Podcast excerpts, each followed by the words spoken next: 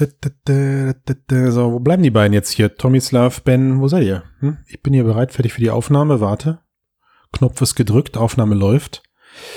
Ah, da kommt eine Nachricht. Ben, nur zwei Minuten, so lange den Werbespot. Werbespot, nice! Endlich ist es soweit. warte, wo hab ich denn hier?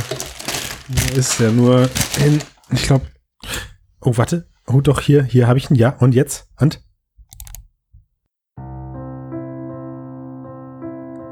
Hey, Robin, du bist, du bist echt super. Robin, was ich dir schon immer mal sagen wollte, du, du bist einfach toll. Boah, also ich find dick große Klasse, Robin. Das ist Robin. Woohoo! Robin, du bist großartig. Yeah. Es spielt keine Rolle, welches Geschlecht Robin hat. Danke, Robin. Wir alle könnten Robin sein. Auch du. Ich. Ich liebe dich, Robin. Robin ist glücklich. Sehr glücklich.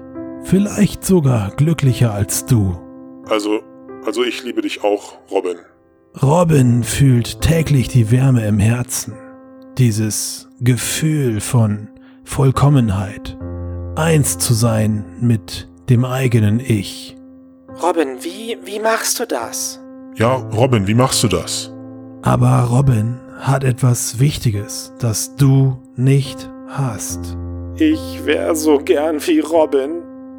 Denn Robin hat ein Steady-Abo bei Mix.de abgeschlossen und schafft so natürlichen Lebensraum für unabhängige Berichterstattung. Und das, ja, das fühlt sich einfach verdammt gut an. Robin, bitte. Ich will einfach nur bei dir sein. Wir haben dieses überwältigende Gefühl des Glücks aus Robin extrahiert, digitalisiert und in Form von kleinen bezahlbaren Steady-Abos auf mix.de speziell für dich kommerzialisiert. Das heißt auch, du kannst ab nur einem Euro 99 monatlich dabei sein. Das heißt, wie Robin sein. Robin! Sei mehr wie Robin. Sei mehr glücklich, mehr zufrieden. Schließe noch jetzt ein Steady-Abo auf mix.de ab und fühle die Vollkommenheit des Lebens. Mix.de Ja, und jetzt? Was soll das? Wo sind sie? Ich hab noch, ich hätte noch drei. Drei Werbespots hätte ich noch. Ah, ah, da klingelt's. Da sind sie. Gut, dann oh, einmal kurz strecken. Ab in die Aufnahme.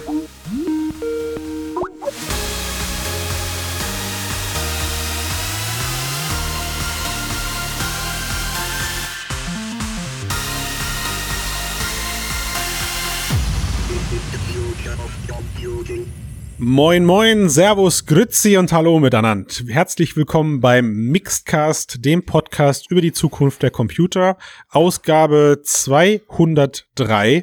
Und ich freue mich auf den Cast heute ganz besonders, denn wir können endlich mal wieder back to the roots. Mit dabei ist endlich mal wieder Ben. Grüß dich, Ben. Moin, moin. Und der großartige Tomislav. Dankeschön, hallo zusammen und wir erfüllen einen lang ersehnten Wunsch, weil etwas, das eigentlich meiner Meinung nach viel zu kurz kommt, aber einfach auch ja den, den unseren privaten Umständen teilweise geschuldet ist. Wir reden endlich mal wieder über Games. Yes. Dieser Cast gehört dem Thema VR Games, denn es gibt seit ja hat sich so ein bisschen was angehäuft und wir werden gleich so ein bisschen über Phantom Covered Ops sprechen. Ben erzählt uns davon, wie er seine Zeit als Tony Stark in Iron Man VR für die PlayStation 4 richtig verbracht hat. Jawohl. Aber steigen wir doch mal mit dem versprochenen Thema Games ein. Mhm. Es ist für mich bestimmt das erste Mal jetzt seit langer Zeit gewesen, ich glaube seit Alex, seit Half-Life Alex, dass ich wieder ein bisschen mehr Zeit mit VR-Games gebracht habe, verbracht habe. Mhm. Ein, ein Grund dafür war äh, der Release von Phantom Covered Ops. Da habe ich mich sehr drauf gefreut. Oder wie wir es in der Vergangenheit immer oft genannt haben, Metal Gear Boat. Mm, wir spoilern nicht, Tomislav, oder? Wir spoilern nicht, wir versuchen das auf Nö, einer oberflächlichen Geschichte. Ebene ja, ja. abzusprechen, genau. Ich glaube, wir brauchen noch gar nicht spoilern, weil jeder, der in den 90ern aufgewachsen ist und Actionfilme geguckt hat, kann die ganze Story vorhersehen. Mhm. Also ich habe diese Nostalgie nicht gehabt, ähm, Mhm. weil ich das nicht so gut kenne, aber du warst da ja sehr gut drin, ja, von deiner Ja. Kindheit her und Jugend. Also wir, wir können ja, wir können ja ganz kurz zur Eröffnung ähm, einmal darüber sprechen. Es ist auf jeden Fall einer der der der, der größeren Singleplayer-Titel, der jetzt auf der Oculus-Plattform released wurde. Hat auch eine etwas längere Entwicklungsvergangenheit jetzt schon hinter sich, wurde ein paar Mal verschoben. Ähm, wer ihn jetzt entwickelt hat, kann ich an der Stelle leider jetzt nicht sagen. Auf. Endreams. Endreams, das war das okay. richtig großes Spiel und auch von Oculus finanziert. Genau, gefördert von Oculus das Spiel und es, äh, es lehnt sich halt einfach auch gnadenlos stark an diese 90er Jahre Kalter Krieg Agententhematik eben äh, an.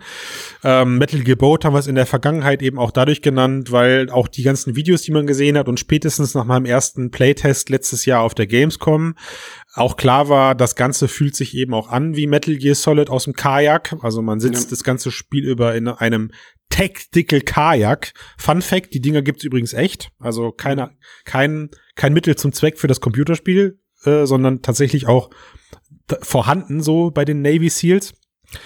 Und kämpft sich dann und schleicht sich dann und, und paddelt sich dann durch, ja, kurioserweise ausschließlich überfluteten russischen Basis. Funk Basisanlagen und praktischerweise überall, wo man hin muss, ist Wasser. Voll praktisch. Ja, das wurde Total- eben bombardiert, weißt du, und dann, das waren diese Krater und alles, ja. So wird das erklärt zumindest. Ist voll geil. Ben, wenn, also Ben, wenn, wenn bei dir jetzt im Bild ein Kopf entsteht, äh, entstanden ist, dann hätte ich gern gewusst, wie das jetzt aussieht, weil du hast es ja nicht gespielt. Du musst ja jetzt in dem Moment gerade erstmal zuhören. Ja, ich bin, also ich habe es mir natürlich Ja. schon angeguckt, so von dem Trailer und so ähnlich. Ich Okay. fand es ein bisschen merkwürdig, muss ich sagen. So ein bisschen Ja, diese ja. Ähm, Geschichte, dass ich halt durch Kanäle äh, fahren muss die ganze Zeit und dann also wirklich ein komplettes Spiel dabei äh, äh, habe.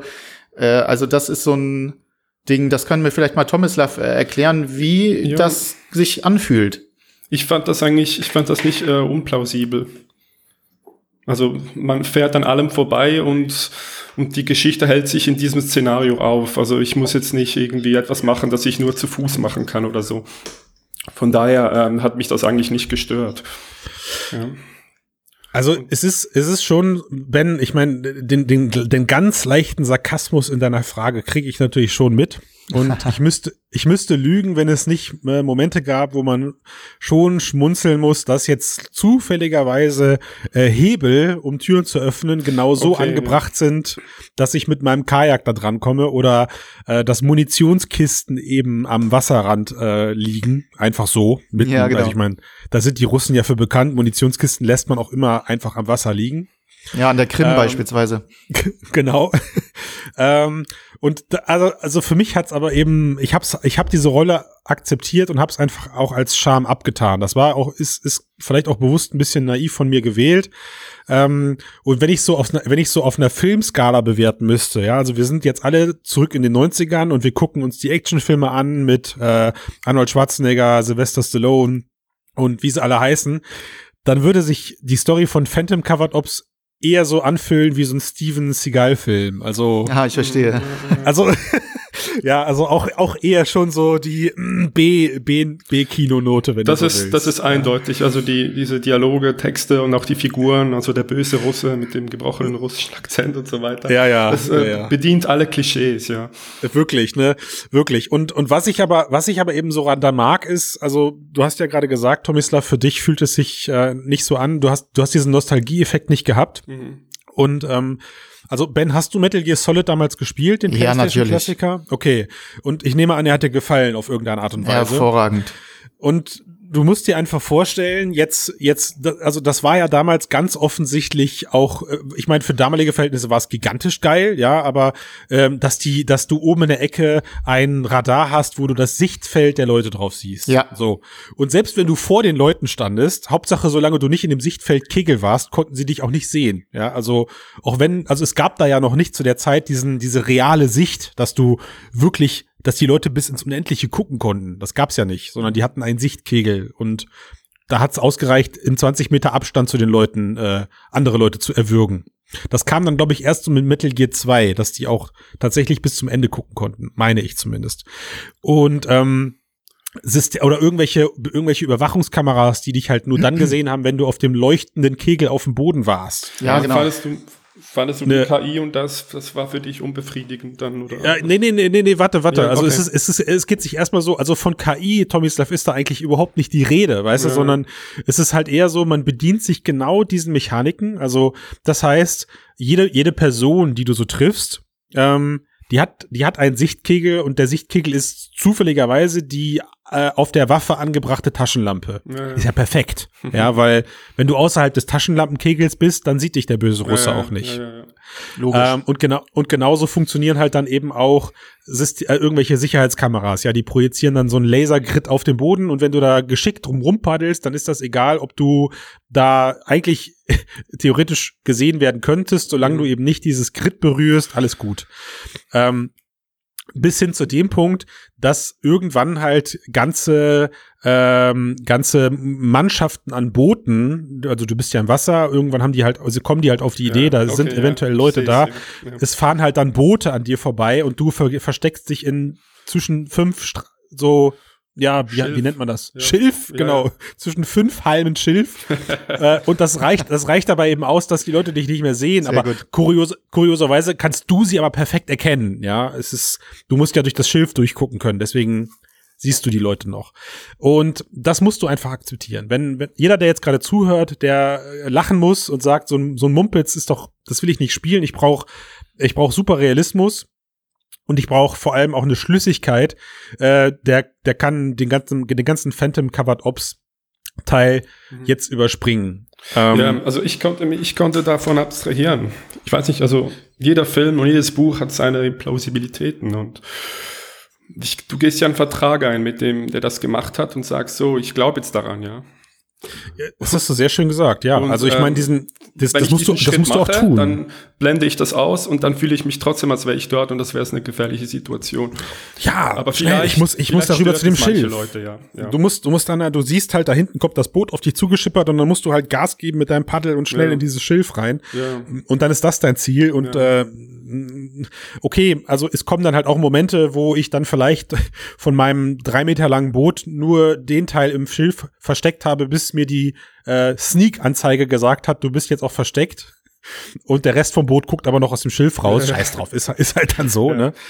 Ähm, aber darüber will ich quasi gar nicht weiter reden. Aber wenn du dir, wenn du dich da quasi drauf einlässt, Ben, dann ist es wirklich so ein bisschen Metal Gear Solid mäßig. Ja, weil es ist so, es ist so, nur es, es kommt einem halt noch, noch offensichtlicher bescheuert vor, wenn du das Ganze aus der Ego-Perspektive in VR erlebst, als äh, in der isometrischen Perspektive, wie es bei Metal Gear damals der Fall war. Ja, das Ja. ist ja so ein bisschen das Problem. Ne? Also Die Kompromisse in Spielen muss man ja nun mal häufig eingehen, aber ähm, Ja. ne, wenn wir uns jetzt zum Beispiel anschauen, wo man jetzt aktuell herkommt, im März hatten wir Half-Life Alyx mit so viel Realismus, wie man sich nur Klar, vorstellen kann. Und dann kommst du jetzt in ein anderes Spiel, in dem du ganz, ganz viele ähm, grundlegende Dinge erstmal akzeptieren musst, obwohl du sagen würdest, Alter, echt jetzt? Das würde, genau, das würde im echten Leben, hey, der Russe, der da gerade zwei Meter vor mir auf der Brücke steht, dass der mich nicht sieht, nur weil sein Taschenlampenkegel Ja. gerade 50 Zentimeter neben mir ist. Also sorry, Junge, du solltest mal zum Augenarzt, ne? ja. ja, wir Äh, trinken ist- ja sehr ist- viel Wodka, von daher. Ist, äh, Vorurteile jetzt aufpassen hier, wir wollen niemanden angreifen. Aber sagen wir mal, die, die Russen in dem, in dem Spiel haben sehr viel Wodka getrunken, sagen wir mal so, ja. Ähm, aber jetzt, Tomislav, jetzt muss ich dich doch fragen, jetzt, jetzt haben wir gerade so ein bisschen die Spielmechanik in der Welt ähm, klassifiziert. Also man fährt viel rum. Es sieht auch alles recht düster eben aus, also selten wirklich hell beleuchtete Bereiche. Jetzt spielt sich aber auch ja relativ viel, und da kommt ja jetzt der VR-Teil, relativ viel im Kajak ab. Also deine, deine, deine, deine, ähm, deine schallgedämpfte Pistole, die nimmst du dir von der Brust. Ich glaube, dein Scharfschützengewehr ist vom Rücken. Äh, dann hast du noch eine andere Waffe irgendwie links im Boot. Auch deine gan- ganze Munition ist vor dir angebracht. In, ja. in deinem Boot liegt ein Fernglas. Äh, und du hast natürlich, wie sollte es anders sein, ein Paddel, was du mit beiden Händen in die Hand nehmen musst, um Mhm. auch eben dann zu paddeln. Wie hat sich, wie hat sich für das, wie hat sich das für dich ins Gameplay eingeschmiegt? Also das hat sich, äh, das hat sich super angefühlt, würde ich sagen. Das ist äh, für mich der, der große Vorteil jetzt dieses, dieses Games und äh, das ist ja auch für zwei Plattformen erschienen, für Rift und für Quest. Und das sind grafisch große Unterschiede. Und diese Immersion, die man hat durch dieses Boot, äh, durch diese Interaktion mit den Händen, Äh, das rettet eigentlich jetzt äh, das Erlebnis jetzt auf der Quest, wo die Grafik sehr viel schwächer ausgefallen ist. Können wir ja gleich noch zu Ja. zu der Grafik. Aber also ich, ich finde das auch interessant, weil also erstens diese Tatsache, dass man fix, dass man fix in diesem Boot sitzt, Mhm. ist bei mir so ein so ein so ein Entgegenwirken wirken Richtung Motion Sickness. Ich fand's ganz cool. Mhm. Ich bin da sonst sehr anfällig für. Ähm, aber mir hat vor allem eben gefallen, dass man so diese, diesen, die, also dass man sich so von diesem Menü eben losgelöst hat, ja, wo du bei Metal Gear eben über Menütasten deine Waffe wechseln musstest oder in anderen Spielen vielleicht ähm, irgendwelche holographischen Handschuhe hast, wo du deine Waffen rausholst oder zumindest zwei Waffen hast, eine auf dem Rücken und die andere in der Hand. Hast du da irgendwie so, eine, so, eine, so ein ständiges, so ein ständiges kleines Inventar in, in Front von dir, ne? Und kannst dich diesem, diesem kleinen, ja, Baukasten, den, den du halt vor dir hast, bedienen. Und das geht auch, finde ich, im Verlauf des Spiels dann recht schnell in Fleisch und Blut über. Das, Das Einzige- das ist ein tolles ey, Erlebnis, ja. Also genau das- das, das- wie, wie Half-Life Alex, ja. Das, das Paddeln, also das Paddeln fühlt sich auch echt cool an, Ja. finde ich. Ja. Ähm, es ist total cool, selbst, selbst diese Bewegung über diese Paddelbewegung zu, oder deine Geschwindigkeit über diese Paddelbewegung zu steuern. Ähm, ich habe eine Frage an dich. Wie oft hast du versehentlich Munition ins Wasser geschmissen? Äh, ich glaube, das war einmal nur. Ey, bei mir ist das dauernd passiert. Die Munition, die Munition liegt, liegt direkt neben dem Paddel. Mhm. Und ich habe so oft nach dem Paddel greifen wollen, habe Munition in der Hand gehabt und hörte dann nur plötzlich Platsch. Und ich dachte, was war Gut, das dass das jetzt? nicht mit, gut, dass das nicht mit dem Scharfschützengewehr passieren kann. Das wär, Ey, das ich bin doof. so ausgeflippt jedes Mal, wenn die Munitionsknappheit dann eingetroffen ist und ich sogar noch ein Magazin von einem Äh. Scharfschützengewehr dann das letzte in, ins Wasser geschmissen habe. Mir hat's, also mir hat's Spaß gemacht. Äh, Story, ja, hm, Tomislav Story, wie würdest du sie beschreiben? Also sie ist Wie gesagt, sie ist kli- klischiert, aber es funktioniert jetzt in dem, dass es jetzt eine Spannung aufbaut und mich unterhält. Ja, Sie- es sie- hat sie hält einen ja, genau. bei Laune. Irgendwie. Also es sie sind ein paar Sachen Laune. passiert, die ich, äh, die ich nicht erwartet hätte und Ja. so. Es ist auch sehr ähm, kondensiert, das Ganze komprimiert, so äh, dass ich nicht das Gefühl habe, ich mache jetzt immer wieder das Gleiche. Halt, ey, Steven Seagal-Film, ja. Also kannst du eins zu eins verfilmen, Steven Seagal in die Hauptrolle setzen oder in die Bösewichtrolle Jean-Claude Van noch reinschmeißen. Fertig ist Phantom Covered Ops, der Film.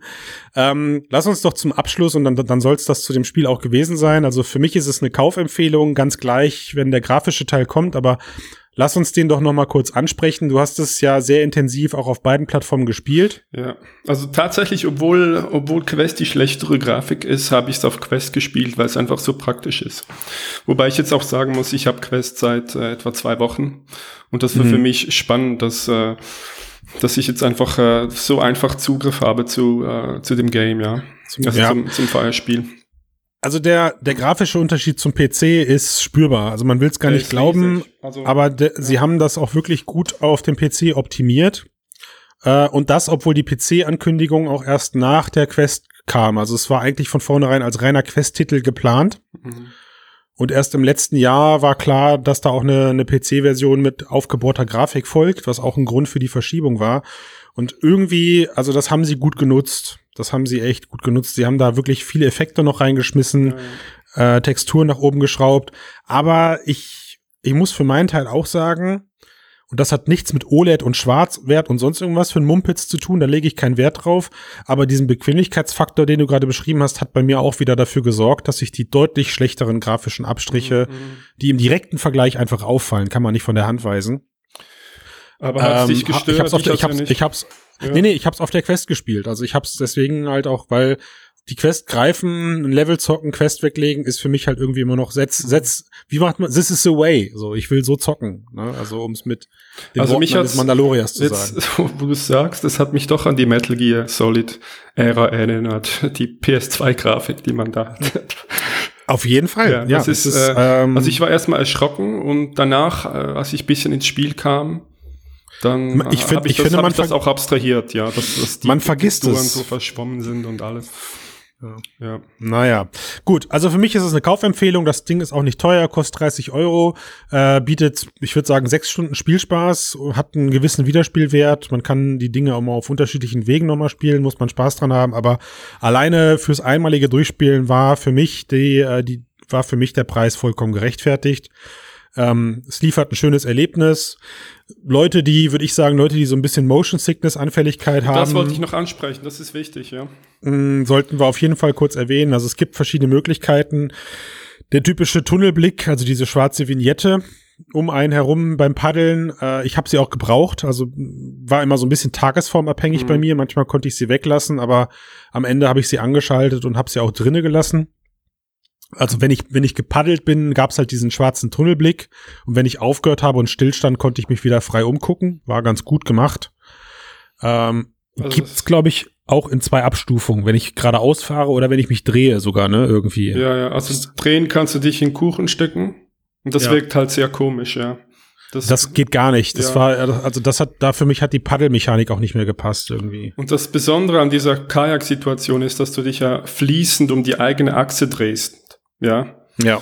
Und das ist das, was den meisten Leuten den, den Magen verderbt. Und mir Ja. war das auch, ich kann das nicht ertragen und mir war das dann auch ein bisschen immer so, ich habe mich un, unwohl gefühlt, dass ich das machen musste. Und das muss man dann ziemlich häufig machen, dann im späteren Spiel. Das stimmt, Von ja. daher da Tunneleffekt äh, aktivieren oder Ja. vielleicht mit dem Drehstuhl vielleicht kann man auch Ja. versuchen, Ja. wenn man eine Quest hat.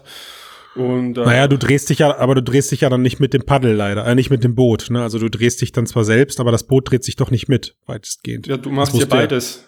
Genau, das musst du halt dann Ja. selber, das musst du halt dann mitpaddeln. Und später werden die Gänge halt so ein bisschen verwinkelter und da war es halt genau anstrengend auch. Ne? Also es haben viele Leute haben sich auch jetzt in den Kommentaren haben sich äh, beschwert, Beschwert. darüber. Schade. Das muss man sagen. weil Es ist ein großer Exklusivtitel und und ich hätte es nicht erwartet. Also auch auf Twitter haben manche Leute gesagt, ich, die konnten das keine fünf Minuten aushalten. Ja. Gut, also interessante Überleitung, weil wenn wir jetzt einen Deckel auf Phantom Covered Ops machen und der Ben jetzt seit 19 Minuten stillschweigend sich fragt, was macht er eigentlich hier in dieser Runde, dann wäre jetzt Stichwort Motion Sickness die Überleitung zu deinem, zu deiner Erfahrung von Iron Man VR. Ich kenne nur die Trailer, Ben. Aber wenn ich die Trailer sehe, dann denke ich an einen Motion Sickness Simulator. Mhm. Ja, grundsätzlich kann man das an, äh, also kann man das annehmen. Äh, ne? Ganz viel Bewegung, gerade fliegen äh, da durch die Gegend und ziemlich schnell und äh, rechts und links und überhaupt. Okay. Aber also ich aus meiner eigenen Erfahrung und gut, ich bin jetzt nicht sonderlich äh, Motion Sickness anfällig, muss sagen, absolut kein Anzeichen, nicht das geringste. Das hat mich ähm, selber sehr überrascht. Also gerade, weil man wirklich vollkommen frei fliegt. Äh, und ähm, da ist normalerweise dann durchaus, dass man schon mal merkt, dass es ein bisschen schummrig wird oder dass es halt, dass man halt irgendeine körperliche Reaktion merkt. Absolut nada, niente, überhaupt nichts. Ähm, kann natürlich trotzdem für Leute, die jetzt ein bisschen ähm, stärker anfällig sind für Motion Sickness, Okay, äh, okay. trotzdem äh, ein Problem darstellen. Ich fand's wirklich ähm, sehr überraschend, wie unfassbar gut das umgesetzt war. Gut, dann also dann hätten wir das ja vorweggegriffen. Jetzt, aber dann hol uns doch noch mal ab. Also Iron Man VR ist noch nicht draußen. Es ist ein PSVR-Titel, aber du hast halt schon Hand anlegen dürfen, korrekt? Genau, heute kommt dann auch der Test, also sprich in zwei Stunden nach dieser Aufnahme äh, des Podcasts wird er dann Mhm. auf Mixed Online Mhm. gehen. Erzähl doch mal, wie fällt er aus und was hast du in der Zeit als Tony Stark erlebt? Was, was Ja. erwartet die PlayStation-Nutzer da? Vielleicht äh, kleiner Disclaimer, ähm, der Test, den habe ich etwas objektiver verfasst, äh, aus journalistischen Gründen und ich werde jetzt aber in diesem Fall etwas subjektiver an die Sache herangehen. Oh, Und oh, ich sage von vornherein ganz klar, das Spiel ist insgesamt für mich eine Enttäuschung.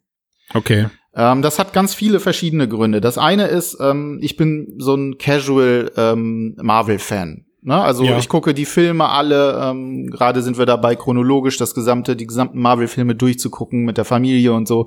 Ähm, ich stehe auf Iron Man und die ganzen Geschichten und die Avengers und so weiter und so fort, finde ich alles super. Bin aber kein Die Hard-Fan, also ich verfolge nicht alles, ich habe die Comics nicht gelesen und so weiter und so fort. Trotzdem hätte ich jetzt erwartet, da kommt jetzt so ein Spiel in VR, ja, Kindheitstraum, ich darf Iron Man sein oder ähnlich wie es damals schon hatten mit äh, Batman in Arkham VR, ne? Ich durfte Mhm. endlich den dunklen Rächer spielen, total geil. Mhm. Also jetzt Sehr geile Erfahrung übrigens. Genau, ja. super, super geil. Und jetzt darf ich endlich selber Tony Stark spielen, darf mit dem Iron Man Anzug durch die Gegend äh, fliegen und kämpfen. Super geil. Das hätte ich erwartet, grundsätzlich, dass die Story wenigstens annähernd so ist, ähm, wie ich sie vielleicht von den Filmen kenne. Also nicht wirklich, nicht die Qualität äh, insgesamt, ist natürlich klar, da sind ganz andere Drehbuchschreiber da dran, aber wenigstens eine Story, die den Namen verdient. Aha. Und die kriege ich nicht. Die kriege ich Okay. überhaupt nicht. Das ist eine Abziehbild, Klischee, zusammengestrickte Story, die ähm, den Eindruck erwecken lässt, dass zuerst einfach ähm, Schauplätze designt wurden und dann Okay. wurde sich überlegt, oh, wie können wir das denn äh, zusammenpappen? Und das Okay. ist ein einfaches Beispiel. Ähm, ähm, also es geht im Prinzip darum, dass, dass Tony ja abgeschworen hat, ähm, den, der Waffenherstellung von Stark Industries Mhm. und ähm, er hat sozusagen in dem Spiel eine äh, KI von sich selbst, das ist der sogenannte Gunsmith, und die schickt er am Anfang sehr Mhm. theatralisch in Rente. Und Mhm. äh, dann wird er später angegriffen und äh, muss sie sozusagen reaktivieren. Das hat dann unter Mhm. anderem auch was mit der Weiterentwicklung des, äh, des, des Anzugs zu tun. Ne? Man kann mit Crafting äh, da neue Waffen dran bauen und so weiter und so fort. Das ist ganz cool gemacht. Äh, und äh, dieser Gunsmith, der tritt dann auch plötzlich in Erscheinung, als es darum geht, ja, wie finden wir denn jetzt unseren Feind? Wo wird er denn als nächstes zuschlagen? Und er kommt dann dahin in seiner ähm, etwas, wie soll ich sagen, aufschneiderischen Art und Weise. Und dann heißt es, der nächste Angriff findet auf jeden Fall in Shanghai statt. Und dann kommt Pepper und sagt, hm, woher weiß er das denn? Und dann kommt von mir, also von Tony, ja, der irrt sich halt nie.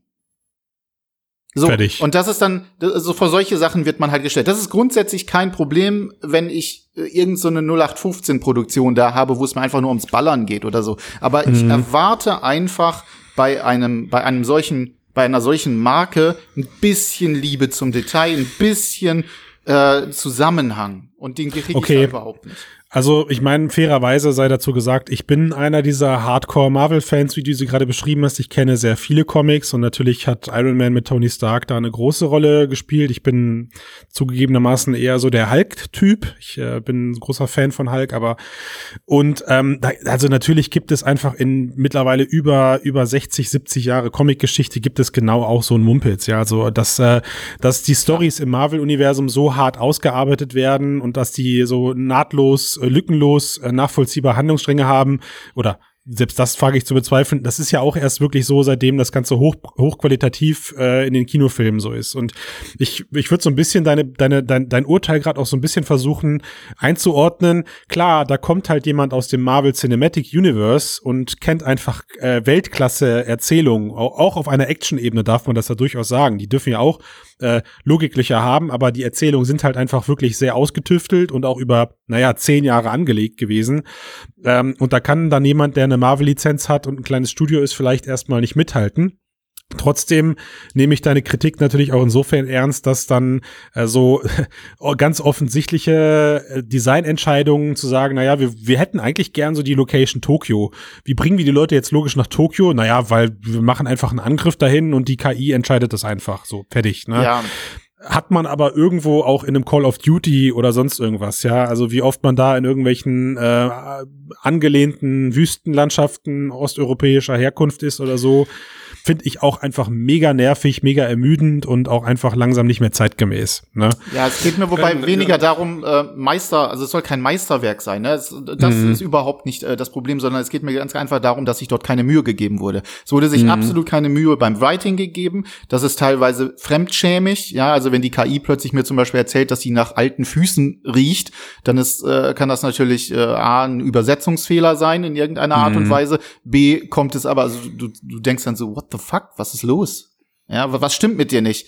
So, und äh, das Ganze, also, also eine Chance auf eine coole Story, wenigstens eine einfache, es muss ja eine simple Story sein. Ein einfaches, Verschenkt. simples äh, Storyline komplett äh, verschenkt.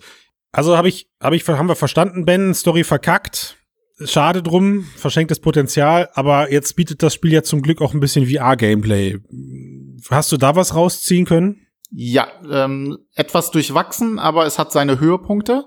Ähm, Mhm. Also das Coolste an der ganzen Geschichte ist natürlich erstmal das Fliegen an sich, weil das ist so Mhm. gemacht, wie man es auch aus den Filmen kennt.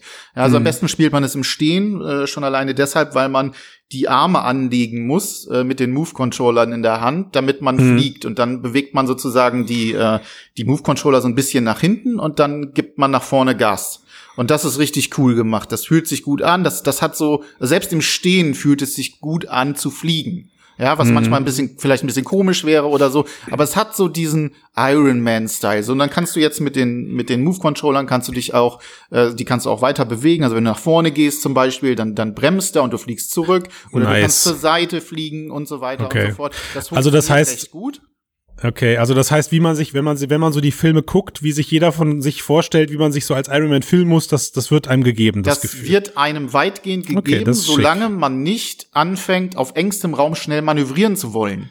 Ja. Dann wird es nämlich sehr, sehr schwierig. Ähm, das ist äh, nicht so gut umgesetzt, hat ein bisschen vielleicht auch mit den, mit den Move-Controllern zu tun. Es hat ein bisschen was mit Mhm. dem Tracking vielleicht zu tun. Ich weiß es nicht genau. In jedem Falle musst du dann sozusagen über die oberen Knöpfe, ähm, ich glaube, das ist Dreieck und äh, Viereck, der Move-Controller, äh, dann sozusagen die, den, äh, ähm, den, die Blickrichtung ändern. Und das ist mit diesen Controllern Pain in the Ass. Ähm, Weil es einfach nicht, es, es geht nicht griffig von der Hand. Äh, dazu kommt, dass du, wenn du fliegen möchtest, beide Trigger ziehen musst. Also äh, es ist umgekehrt dort, also du hast nicht den Trigger zum Schießen, sondern den Trigger, damit fliegst du. Und schießen tust du mit dem Button in der Mitte zwischen den Knöpfen. Okay, äh, ich, ich bin ausgestiegen bei, es waren mir zu viele Knöpfe. Ja, es sind zu viele Knöpfe. Es ist, es ist auch, die sind zu weit weg. Das hat ein bisschen was damit zu tun, dass die Move-Controller einfach totaler Schrott sind und zwar schon seit langer Zeit. Absoluter Mist, das Zeug. Und ähm, die verkrüppeln auch das Erlebnis unfassbar. Äh, Das hat also mit ganz, ganz vielen Sachen zu tun. Also wie gesagt, auch diese, diese wenig intuitive Sache, dass du halt nicht mit den Triggern schießt, sondern mit den Triggern fliegst und dann aber immer in der Mitte drücken musst. Das, äh, intuitiv Komisch. verkackt man das dauernd. Tja, ich würde jetzt gern, ich würde jetzt gern leaken und sagen, naja, gut, das Spiel ist ja auch Design für PSVR 2, aber die Infos haben wir leider nicht. Also, Äh, das ist, das ist wirklich so ein, das ist wirklich so ein, so ein Ding, wo ich mich frage, ähm, was da für eine Strategie auch seitens Sony dahinter steckt, weil denen muss eigentlich ganz klar sein, dass eine solche IP, also Marvel, äh, Marvels Iron Man mit der, mit den Controllern äh, für die PSVR, das kann nicht gut funktionieren. Und das tut es nicht. Und das hat mich also wirklich unfassbar genervt. Aber, und das ist äh, ähm, besonders interessant, es geht noch viel schlimmer. Das Schlimmste an Iron Man VR, das sind Ladezeiten aus der 1990er Hölle. okay. Ähm, ich beschreibe das mal ganz kurz, wie es ungefähr funktioniert. Also es ist, funktioniert in drei Stufen. Und zwar äh, jedes Mal nach einer Mission, teilweise auch mitten in einer Mission, wenn, die, wenn der Schauplatz gewechselt wird, etwa von Tonys Werkstatt äh, an die Oberfläche und so weiter und so fort. Dann passiert Folgendes. Man kommt in einen Ladebildschirm, der ist erstmal noch ganz okay, weil man durch Bilder scrollen kann, beziehungsweise rechts und links Infoboxen hat mit ein paar Infos. Ähm, das kann einen über die Zeit hinweg trösten. Aber du hast in der Mitte dann so einen Kreisel des Todes, der eine Prozentanzeige hat. Und die geht dann so. Ein Prozent, zwei Prozent, drei Prozent, vier Prozent. Das geht weiter bis ungefähr bei 60 Prozent, dann macht es einen Sprung. Mhm. Äh, dann wieder zwei, drei Prozent einzeln, bis es dann bei 100 Prozent ist. Dann wechselt das Bild zu nichts, beziehungsweise, also es ist dunkel, du hast so ein paar weiße Partikelchen, die durch die Gegend fliegen, und dann hörst du Toni irgendwas erzählen. Also so einen inneren Monolog. äh, der ähm, meiner Meinung nach mit dem Charakter des Tony Stark, den ich kenne, ähm, nicht viel zu tun hat. Also es Okay. ist so ziemliches, ziemliches Weichei-Gelaber, was da teilweise Hm. kommt. Es ist Ja, jetzt hier irgendwann das auf das klassische Männerbild hier zu Nee, skizzieren. nee, ich, also, ich, ich, ich, nicht vergleiche, ich vergleiche mit Tony Stark, so wie ich ihn kenne. Ne? Und da Okay, ist das ein mhm. ziemlich beinharter Kerl mit ziemlich viel äh, Ironie und Sarkasmus und Zynismus. Und äh, in dem Fall. Ist, es, ist es einfach irgendwie so ein, ja, es ist so, so oberflächliches Blabla. Das höre Mhm. ich mir dann an, meistens auch noch mal eine halbe bis eine Minute lang. Mhm. Dann wechselt es äh, zu einer Ansicht, in der langsam das äh, HUD eingeblendet wird. Das fängt erst so Okay. schematisch an, dass so, so, so ein Umriss des HUDs so langsam aufgebaut wird, dann zieht sich das langsam auf mich zu und wechselt dann erst aufs Bild. Das Ganze kann gerne mal zwei bis drei Minuten insgesamt dauern Uh, it's a trap. und fühlt sich insgesamt so an, als würde es länger dauern als die einzelnen Missionen. Was passiert, kann wenn du euch- stirbst? Ich bin bisher nicht gestorben. Sorry, Uh, okay. Wahrscheinlich. das habe ich nicht geschafft. Nochmal Ladezeit. Man kann gar Ja, nicht- wahrscheinlich. Also in jedem Falle ist es so, Das dass, ist übel, das ist übel. dass ja. es wirklich so ist, dass ich nach, nach dem dritten Mal äh, den Reflex hatte, aufzuhören. kein Bock mehr. Keine Lust also mehr. ich weiß so ziemlich genau, was du gerade beschreibst, weil ich aufgrund schwacher Hardware dieses Problem mit Half-Life Alex hatte. Also da war ja auch jeder Tod, wurde mit Ladezeiten bestraft, obwohl du vielleicht nur zehn Meter gegangen bist. Äh, also gar nicht weit weg warst von der Ursprungsszene, aber irgendwie musste es halt trotzdem komplett nochmal neu geladen werden. Und dann war es auch halt, ich habe teilweise gemessen, 90 Sekunden Ladebildschirm, egal wie schön er aussieht, ist nervt. Also Lade, Ladezeiten in VR gehören verboten. So, naja, vor allem, ich habe eine PS4 Pro. Äh, Ich Ja. habe da jetzt gerade The Last Das of Us nächste 2 Frage. drauf gespielt. Ähm, das ist ein ganz anderes Brett, natürlich non-VR, aber äh, also grafisch natürlich erstmal ein äh, extrem anderes Brett und auch selbst dort die langen Ladezeiten, die verhältnismäßig langen Ladezeiten sind halt nicht ansatzweise so lang wie bei Iron Man VR und das, sorry, verstehe ich nicht. Ja, also Mm, kapier ich nicht. Gibt's, also gibt's mehrere Gründe für, kann jetzt auch sehr technisch werden, aber die Unfähigkeit der Entwickler spielt, ist einer der Gründe dafür, kann sein, ne? Ähm, leider halt auch diese, die beiden Systeme sind gänzlich unterschiedlich und du kannst einfach ein 60, ein, ein, ein Full HD, äh, 30 Frames Last of Us nicht mit einem ähm, Dual Screen 90 Hertz, 75 Hertz Frames per Second pro Auge Spiel vergleichen, geht nicht. Also Okay, da brauchst du die. Nummer, da brauchst du die Nummer die Quest nehmen und gucken, wie die Spiele darauf aussehen und nimmst dir die Switch und guckst, was auf der Switch gerade läuft. Und das ist halt äh, vergleichbar, wo du halt merkst, okay, warum warum habe ich diese geile Grafik von der Switch nicht auch in der Quest? Würde mir ja schon ausreichen, geht aber nicht. Da ist einfach irgendwann auch Ende im Gelände und das gleiche bezieht sich halt eben auch auf die Struktur der PlayStation 4. Da muss halt ganz anders gebuffert werden, da müssen halt ganz anders Dinge in den Zwischenspeicher geladen werden. Leider, du kannst vielleicht Warum kann das Resident Evil besser? Genau, also das ist halt dann der Punkt, wo die Unfähigkeit der Entwickler eine Rolle mitspielen könnte. Ich will nicht sagen, dass die Ladezeiten so hingenommen werden müssen, aber es ist halt leider einfach, Ja. ja, es ist, es ist leider so, wir sind nicht in der Lage, das jetzt zu ändern und ich verstehe die Kri- Kritik da ganz total dran. Hat sie denn jetzt, ähm, in deiner, Ein in deiner Eingangsrede hast du ja gesagt, das Spiel ist totaler Crap.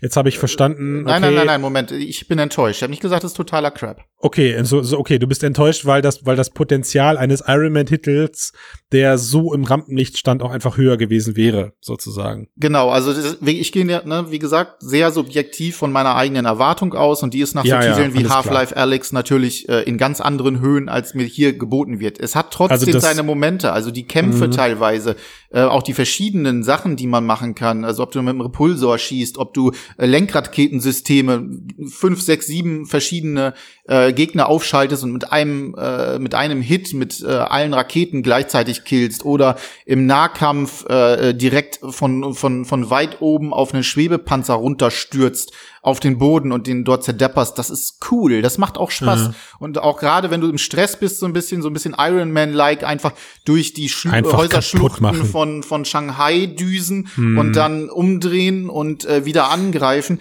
das geht schon, das funktioniert schon ganz cool. Das ist also wirklich ähm, für jemanden, der jetzt auch nicht zu hohe Erwartungen hat, und die habe ich vielleicht, das mag durchaus sein, ähm, kann das durchaus eine coole äh, Erfahrung sein. Aber auf der anderen Seite, wie gesagt, ich möchte, also mein Beileid an jeden, der nur eine PS4 hat und das dort versucht zu spielen. Ähm, das muss gruselig sein. Dann natürlich auch äh, die grafische Aufmachung. Also äh, ich habe gerade Shanghai angesprochen. Äh, PS2-Grafik, ähm, ganz klar. Äh, Nicht wirklich schön, nur in der sozusagen aus, aus, aus der Entfernung von, von weit oben sozusagen einigermaßen erträglich. Insgesamt sehr steril. Was sie sehr gut gemacht haben wiederum, das sind die Animationen ähm, der NPCs, also sprich Pepper ähm, oder von der KI oder die beiden KIs, die einen begleiten. Ähm, die sind ziemlich cool äh, geworden. Da gibt's ein paar echt coole Sachen. Und das Ganze kommt im Prinzip als Fazit, wenn ich das vielleicht ein bisschen zusammenfassen darf, ähm, sehr gut gedachte Elemente. Teilweise macht's richtig Spaß äh, in gewissen Momenten, äh, wird dann aber auch wieder total verkrüppelt durch viele Dinge, in denen es nicht gekonnt wirkt oder wahlweise, wo die Technik nicht mitspielt. Also ein Titel, der gnadenlos versagt hätte, wenn kein VR dran stehen würde. Ja. Hm. Bringt mich eben so zu der allgemeinen Frage, jetzt haben wir gerade eine halbe Stunde darauf äh, verwendet, um über zwei Games zu sprechen.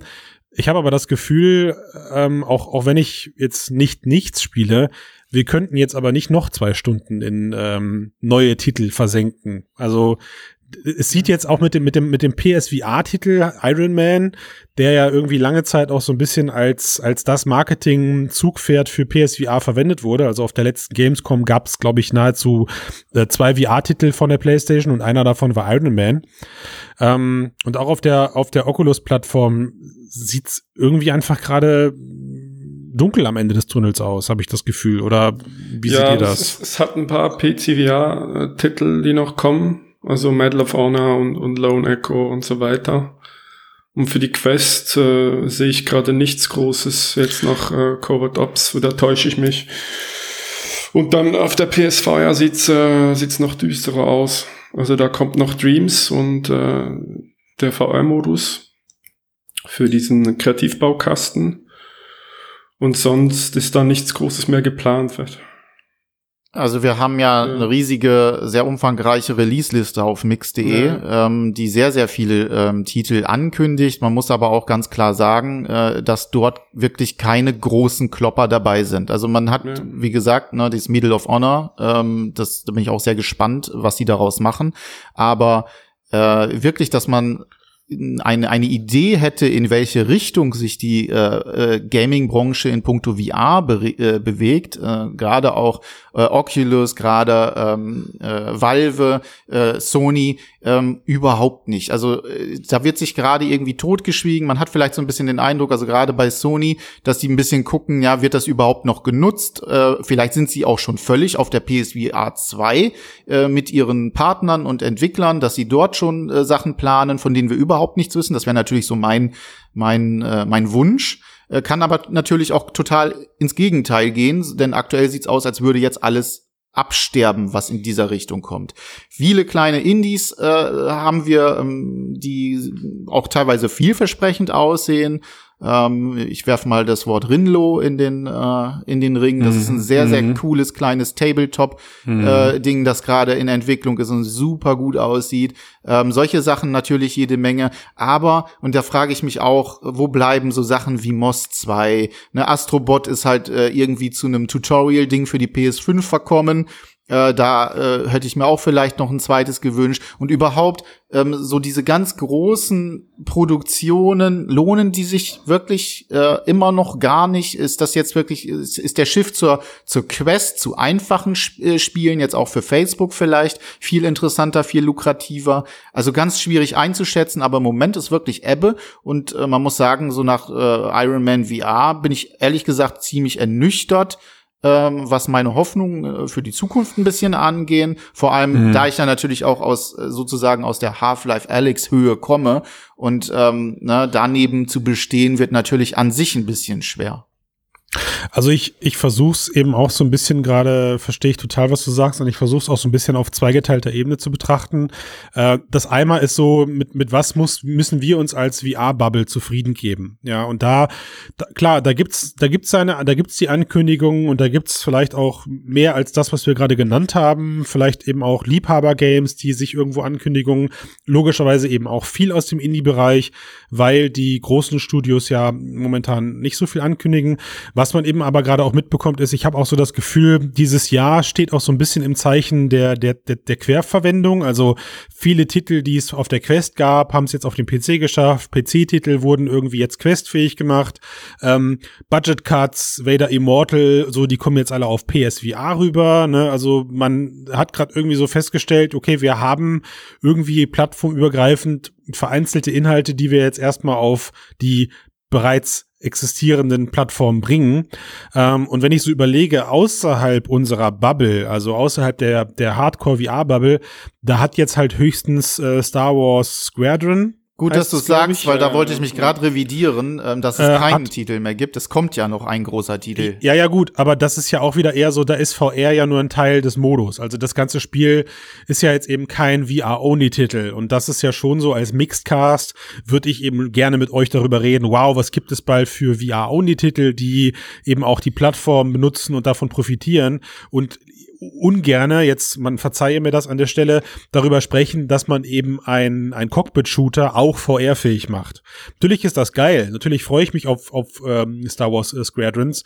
Auch wenn ich weiß, ich werde es nicht länger als 10 Minuten in diesem Cockpit mit VR aushalten. Ähm, weil ich kotzen werde im Strahl. Aha. Aber, aber ansonsten fällt es mir halt wirklich schwer, dieses Jahr zu verstehen, wo da der angebliche Biss von einem Facebook, von einem ähm, HTC, ja, die ja auch irgendwie immer groß getönt haben, sie wollen diese ganzen Studios unterstützen und die das haben eine ja Zeit kein. Geld für sowas. Also Ich, leider, nach, nach genau. Alex, ja. Also vielleicht kommt auf der Oculus Connect noch was. Vor allem für, für Oculus Quest, da müsste was kommen, weil äh, die pushen das so und ohne Spiele wird das nichts. Und man munkelt ja eben, dass sie Milliarden da oder wie viel war das, fast eine Milliarde in Games stecken wollen. Also da erwarte ich, dass was kommt. Aber es dauert halt auch zwei, drei Jahre, um einen richtigen Titel, großen Titel zu äh, entwickeln. Ja. Also ich habe so das Gefühl, was gerade, ich habe so das Gefühl, was gerade klar wird, ist, ähm, ein Microsoft ist raus, so die müssen wir über die müssen wir erstmal nicht reden und ein Sony konzentriert sich eben gerade zu Recht auf die PS5. ja, ja, das wird auch so bleiben, denke ich. Und, äh, und da reden wir halt erstmal von Non-VR, logischerweise. Ich kann den Schritt von Sony leider absolut nachvollziehen, dass sie die PlayStation 5 nicht von Start weg mit PSVR 5, mit, mit Absolut. PSVR 2 ankündigen, Klar. weil die Leute erstmal gucken müssen, wie, wie sie ihre Kohle zusammenbekommen für, für den Tower, den sie da jetzt eben anbieten. Ähm, aber das, es, es wird halt einfach auch gerade wieder genau diese Schande klar, ähm, die VR immer noch erleiden muss. Facebook alleine kann es eben auch nicht reißen. Ja, also Das- Deswegen, äh, und da muss ich dir ein bisschen widersprechen, äh, wenn du sagst, äh, es ist jetzt nur ein VR-Modus äh, für Squadrons, also für Star Wars Squadrons, das ist etwas, was ich schon von Anfang an gesagt habe und ich habe beileibe nicht bei allem, was ich immer so über VR gesagt habe, recht gehabt, aber das ist, davon bin ich immer noch fest überzeugt. Ich denke, dass es ein sinnvoller Schritt wäre für ganz viele ähm, Entwicklerstudios, ähm, sowohl für Non-VR als auch für VR zu entwickeln. Ähm, vielleicht als Beispiel äh, Hellblade, äh, Senua's äh, Sacrifice, äh, ganz großartiger äh, VR-Modus äh, für ein Mhm. ganz großartiges Spiel, sowohl flach als auch eben halt in VR. Ähm, solche Sachen funktionieren und sie nehmen halt eben die Community mit, die auf VR schwört, während gleichzeitig Stimmt, ja. natürlich der Aber Markt viel, viel größer ist. Und Ja, das hast du bei Squadrons. leichter. Und da finde ich gerade den Approach, den, äh, den EA da macht, finde ich ganz grandios, weil ich es gerade von ihnen irgendwie als letztes erwartet hätte.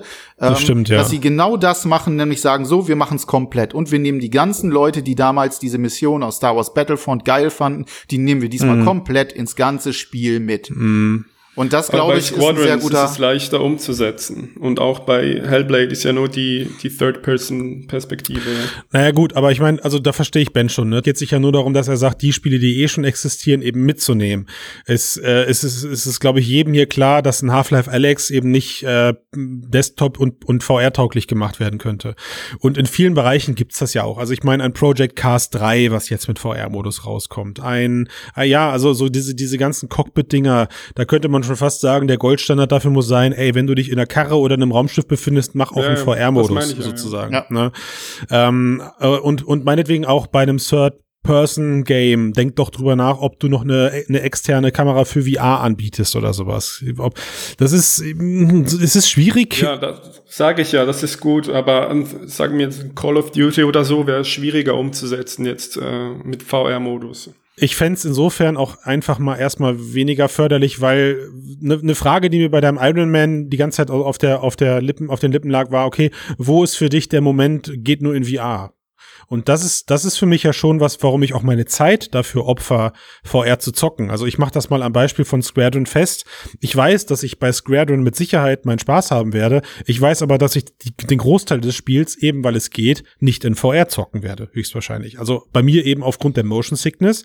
Aber für mich wird dieses VR-Moment wahrscheinlich nur so eine Art Besucherfaktor kurz sein. Ich setze mir die Brille auf, zock vielleicht mal zwei Missionen, flieg mal in einen Sternzerstörer rein und guck mir an, wie geil die Grafik doch in VR aussieht. Bin dann aber auch froh, dass ich danach wieder auf meinen Couch-Modus wechseln kann, mit dem Controller in der Hand, dass ich es dann halt eben dann da weiter zocken, zocken werde. Das ist, ist, ist leider so. Und ich glaube, so wäre es dann am Ende eben auch bei einem, bei einem Sensual Sacrifice oder sowas. Während ein Moss ja mich auch eben davon überzeugt, wow, das, das, das Zeug, das, das macht in VR schwer Sinn. So, das will ich bitte genau in VR haben. Und diese Mechaniken wirst du nur erleben, wenn die Leute sich von vornherein auf das Medium konzentrieren, habe ich das Gefühl. Ja, weiß ich nicht. Also ähm, sehe ich nicht ganz so eng. Also ich kenne auch viele, die zum Beispiel äh, Cockpit-Spiele wie Elite Dangerous zum Beispiel, die, die würden sie niemals am Monitor mehr spielen. Never ever. Und Weil sie es einmal in VR erlebt haben, ja. wenn es Lass ich einmal in. VR, und das ist zum Beispiel, ich habe äh, Senior Sacrifice zum Beispiel nur in VR gezockt. Ich habe es überhaupt nicht äh, vorher Okay. als äh, flachen Okay. Bildschirm äh, Experience gehabt. Und gerade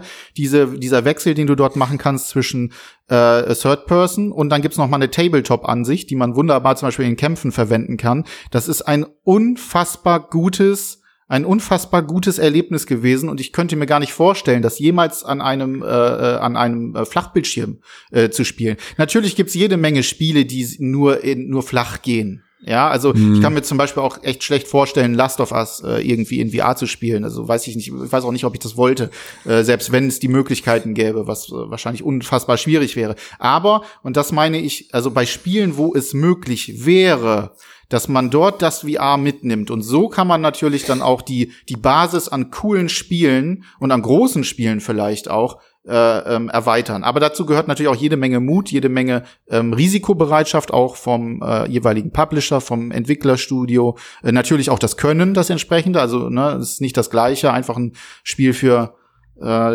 für flach zu machen und dann für VR umzusetzen. Das muss auch vernünftig gemacht werden und äh, damit das dann auch wirklich Sinn macht. Also gibt natürlich jede Menge ähm, Dinge, die dazu zu bedenken sind. Ich würde es mir jedenfalls sehr wünschen und ich glaube persönlich auch, dass es der VR-Branche an sich gut tun würde, wenn auf diese Weise mehr Optionen angeboten würden, weil aktuell ist einfach insgesamt gesehen ziemlich Ebbe. Hm, das ist, das ist leider wahr und da gebe ich dir recht. Also wenn es, wenn es da dann zumindest Cap, VR-Capable, nennen wir es mal so, ja, VR-Capable Games geben würde, dann würden sie zumindest die, ähm, die Branche irgendwie oder die, die, die Fans versorgen. Ich muss aber auch an der Stelle dagegenhalten, ich fänd's halt für VR weniger förderlich, weil dann da so eine, so eine, so eine, so eine falsche Erwartungshaltung an das Medium entsteht. Also wie viele Leute dann eventuell, ne, ich, wir haben, wir werden es heute nicht klären können, aber wie viele Leute dann eine VR-Brille aufziehen und sagen, hm, warum musste ich mir dafür jetzt das 400 Euro teure Device kaufen? Das fühlt sich ja irgendwie nahezu genauso an wie am Desktop. Bitte Nur, was? Ja, das ist ja- das ist ja hart. Das ist ja hart. Das heißt ja im Prinzip, dass du überhaupt gar keinen Mehrwert hättest äh, in VR. Und ich finde alleine schon die Präsenz, also nehmen wir jetzt zum Beispiel Iron Man VR, als Iron Man selber dort in der Luft zu stehen, zu schweben, zu fliegen, das ist, das, das kannst du nicht an einem, äh, äh, an einem Monitor. Also ja, ich, also in mir ist da auch, in mir schlagen da auch zwei Herzen. Also ich würde ja, ich hab, ich habe ja damals, als als die Quest oder als die Rift rauskam, war ich einer der ersten, der ähm, Edge of Nowhere gespielt hat. Das ist das ähm, Spiel von den na Insomniac war das, ne? Ja, genau, von Insomniac Games, genau. Und ähm, das war, das war ein, das hast du mit dem Controller gezockt. Ja, also das heißt, da war ein Controller, das war ein Controller-Game. Du bist einfach nur, du hast nichts anderes gemacht, als die Kamera in VR zu verlagern. Und okay, also wenn ich mich daran zurückerinnere, das war ein fantastisches Erle- Erlebnis, obwohl das Spiel äh, total einfach designt war und sich nicht von einem Uncharted oder so abgehoben hat. Du hattest keine wirklich anderen Spielmechaniken. Es hätte auch Tomb Raider oder Uncharted dran stehen können. War es was ganz anderes, weil ich eben ein Teil dieses Spiels war plötzlich. Also man hat sich ganz anders mit der Spielwelt identifiziert und vielleicht äh, geht mir dieser Moment hier im Cast auch gerade einfach ab. Also dass ich den irgendwie auch einfach verdränge oder da zu pessimistisch an der Stelle bin, will ich auch akzeptieren. Nur um, um, bei meiner, um bei meinem Standpunkt jetzt aktuell zu bleiben, äh, die Lösung kann nicht sein, macht Spiele VR-fähig, sondern die Lösung muss eigentlich sein, macht mehr VR-Only-Games, finde ich. So, dann, Klar, dann passiert der Rest, dann passiert der. Rest von alleine Ja, irgendwie. Also das wäre natürlich das Optimum. Äh, Du musst allerdings ja auch überlegen, also wie kommst du zu diesem Optimum? Das wird nicht von jetzt auf gleich passieren, sondern Das du musst ja stimmt. natürlich auch die Zielgruppe erst erschließen. Und umso mehr Titel du hast, die immer mal wieder jemand ausprobiert, ne? Ich nehme jetzt zum Beispiel mal Fallout, Fallout 4. Ja, habe ich äh, sowohl am, äh, äh, am Monitor gespielt, als auch dann später ähm, für VR getestet. Und ich finde die VR-Umsetzung, trotzdem sie nicht perfekt ist, lange nicht perfekt ist, richtig geil. Also ich habe noch nie so ein cooles Präsenzgefühl in einer postapokalyptischen Fallout-Welt gehabt, wie man es dort einfach in VR bekommt, trotz der ganzen Unzulänglichkeiten. Und ähm, das ist, glaube ich, das, äh, das Entscheidende daran, Und dann- nämlich das Erweitern der Reichweite für VR, denn es ist ein Medium, das ausprobiert werden muss und umso mehr Stoff du dafür hast, umso mehr Leute probieren es aus, umso mehr Leute werden davon überzeugt, Mann, das ist ja doch ganz Ja, geil. Du hast mich bald, Ben. Ich weiß, was du meinst. Apropos, ja, ja, ich apropos weiß, Stoff, meinst. ja, das ist so eine Art Einstiegsdroge dann für die, die vielleicht gerne Fallout spielen, die denken, okay, jetzt will ich das mal mit der VR-Brille ausprobieren. Ja. Genau. Ja, Und die also denken sind, dann, wow, also ja, ja, doch, also da zurück. sind, sind Ja. ein paar Würfel gerade gefallen, weil klar, also im Freundeskreis kriege ich es ja so mit, ne, als, als derjenige, der dann die VR-Krempel hat. Äh, die ersten Leute kamen an und wollten halt ihr geliebtes Fallout, ihr geliebtes Skyrim halt in VR sich angucken und waren eben auch geflasht von ähm, diesem Besuchsfaktor, wie, wie wir es mal genannt haben in den letzten Casts, also dieser Besucherfaktor. Es gibt halt Spiele, wo er für mich nicht funktioniert. Das ist halt, wenn ich in einem Doom stehe und in einem Doom halt an meinen körperlichen äh, Nachteil gebunden bin und mir fehlt halt dieses Overpowered-Gefühl, was äh, der Charakter sonst mit sich mitbringt. In äh, manchen Spielen funktioniert das aber trotzdem. Ähm, und gleichzeitig muss ich eben auch sagen, es gibt eben jetzt auch Games wie zum Beispiel Asgard's ähm, Wrath, wo ich mittlerweile aus dem Freundeskreis eben auch schon das, das, die, die Rückmeldung bekommen habe, so, okay, hey, wow, dafür hat sich für mich VR gelohnt, weil in dem Fall Ja. jetzt, ne, ich bin, ich bin Riesenfan von, also nicht ich, sondern die Personen haben das dann eben gesagt, sie sind Riesenfan von dieser Mythologie und plötzlich eben ein Teil dieser Mythologie zu sein, ist so viel mehr wert, dass man eben auch über das recht einfache Spiel, über die recht einfache Spielmechanik wegsehen kann. Also Ja. man verlangt dann in dem Moment auch gar nicht mehr ähm, super einf super ausgetüftelte Half-Life Alex Mechaniken, sondern man sagt, wow, es spielt sich wie ein Skyrim, es spielt sich wie ein ähm, es spielt sich wie ein Fallout, also ich habe meine gewohnten Game Mechaniken, äh, aber in dem Fall eben noch gut bei Asgard's Rust plus die Little Extras, also plus die kleinen ganzen Zusätze, die man noch so hat, aber der Hauptgrund ist, ich bin ein Teil der Welt. Exakt. Okay, ja gut. Ich sag ja, du hast mich bald, Ben. Vielleicht brauchen wir noch mal eine Stunde Cast. Für heute würde ich aber sagen, da, äh, da ich, ich habe auch, Ich muss ich hab, jetzt auch. ich habe auch, ja, ich habe auch keine Lust mehr. Also wir gehen jetzt raus. Ja, es ist So. fast eine Stunde. Oder? Ja, ja. Ja. Ich Nee, finde, das muss auch reichen. Ja, an der Stelle vielen Dank für das Gespräch mit euch. Hat mal wieder Spaß gemacht, ein bisschen in den Gaming-Bereich Ja, abzudriften. Ich bekomme jetzt natürlich auch Bock, irgendwie doch noch mal zu zocken und mir ein paar Games anzugucken. Ich habe immer noch nicht Moss auf der Quest gespielt. Das wollte ich eigentlich mal nachholen. Ist cool. Ich ich hab's immer noch nicht gespielt. Hm. Ich habe es ausprobiert. Ich habe es ja vorher auch auf der äh, PSVR gespielt gehabt und Ja. ähm, dachte dann vielleicht, na ja, gut, die Grafiken, vielleicht die Bedienung anders, aber lohnt sich. Also auch auf Das der Quest ja, tolles das Spiel. muss ich, glaube ich, mal. Das muss ich, glaube ich, mal tun. In dem Sinne, vielen Dank und abmoderieren brauchen wir nicht mehr, weil wer ja unseren letzten zwei, unsere letzten zwei Casts gehört hat, wir haben jetzt ja den Max dafür. Der macht das ja immer so suffisant, deswegen brauchen wir uns nur noch freundlich voneinander verabschieden. Ja. Bye bye. Vielen Dank, bis Macht's dann, gut, ich bin Leute. raus. Ciao, ciao. Ja, wenn euch das gefällt, was wir hier produzieren, egal ob es im Podcast ist oder auf unserer Webseite, dann bitte, bitte, doppelt bitte, bitte, bitte, bitte, bitte, auch bitte, bitte schließt ein Steady- Steady-Abo ab und damit könnt ihr uns und unsere Arbeit unterstützen. Und natürlich positive Bewertungen helfen uns auch immer.